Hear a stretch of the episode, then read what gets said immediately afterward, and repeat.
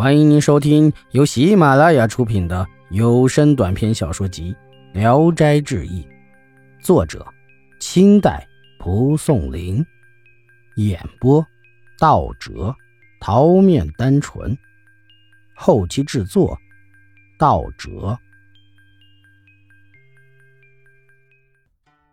小谢秋荣，江布郎在渭南的宅邸。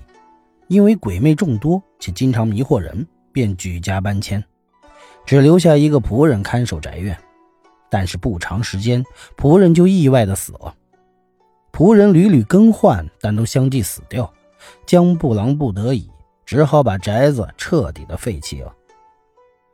乡里有名叫陶望三的书生，为人倜傥，风流不羁，每每酒后便独自离开。朋友中有人故意唆使青楼女子前去诱惑他，他笑纳，并不拒绝。其实他对来访女子整晚没有任何的沾染。陶望三经常住在江布朗家，有婢女夜晚私自来找陶生，陶生坐怀不乱，从来没有过行为失当的时候。布朗因为陶生的坚定，不被诱惑，而十分的器重他。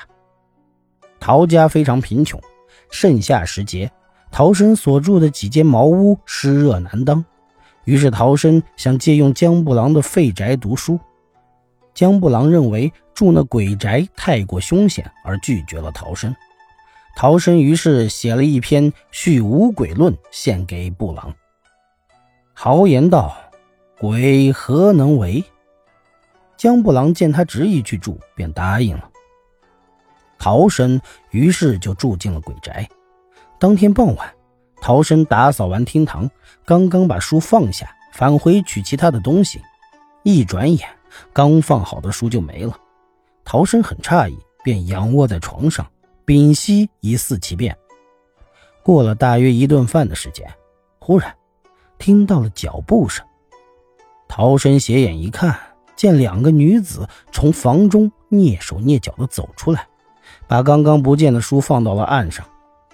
这两位女子，一个大约二十岁的年纪，另外一个也就是十七八岁，两人均都容颜俏丽绝俗，有倾国之色。片刻，两人站到了床边，相视而笑。陶生此刻依然闭目不动。年纪大一些的姑娘翘起一只脚，轻轻地踹着陶生的肚子。年纪略轻的姑娘则在一旁掩口偷笑。这时候，陶生就觉得思绪渐乱，杂念丛生，有点不能自持，于是立刻让心神稳固，收起了杂念，什么都不理会。这时候，那女子更加大胆，走到跟前左手拽起了陶生的胡子，右手轻轻地拍打陶生的脸颊，打的那是啪啪响。那个小姑娘则笑得更加厉害了。陶生忽然间就坐起来，大声的呵斥道：“你们两个小鬼，怎么能如此放肆？”两个姑娘被吓了一跳啊，转身都跑开了。陶生担心，一旦入夜，鬼气更重，必定被他们折腾的厉害。陶生有心打退堂鼓搬回去，又怕因先前的豪言被耻笑，于是挑灯夜读。黑暗里，鬼影重重。陶生只顾看书，根本不看周围。渐渐已是子夜时分，陶生实在是困倦，难以支撑，吸烛就寝。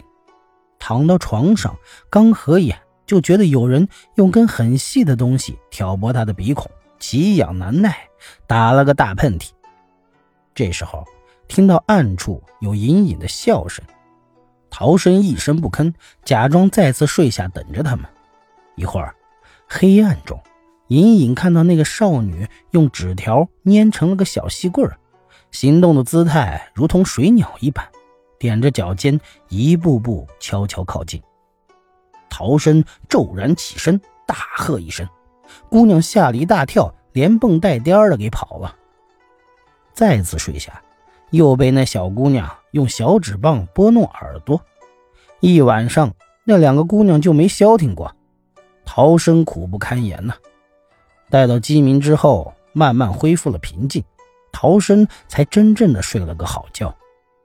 而这整个一个白天，也没有看到那两个姑娘的影踪。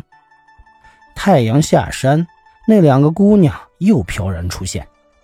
陶生于是夜里做饭，准备一直熬到天明。陶生做好了一切准备后，伏案夜读。不知道什么时候，年长一点的姑娘已经屈臂趴在桌几上，看着陶生读书了。接着就挡住陶生书案上正在看着的书。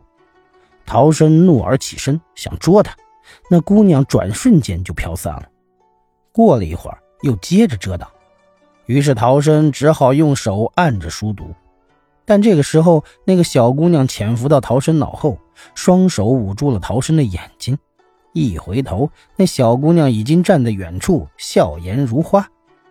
陶生指着小丫头，恶狠狠地骂道：“小鬼头，让我捉到你俩的话，全都杀掉！”话说完后，两个女子一点也没有害怕的意思。于是陶生换了口气，调侃地说：“哼，男欢女爱的事儿，我一点都不了解。”你们俩纠缠我有什么用呢？本集演播到此结束，谢谢大家的收听，喜欢请点赞、评论、订阅一下。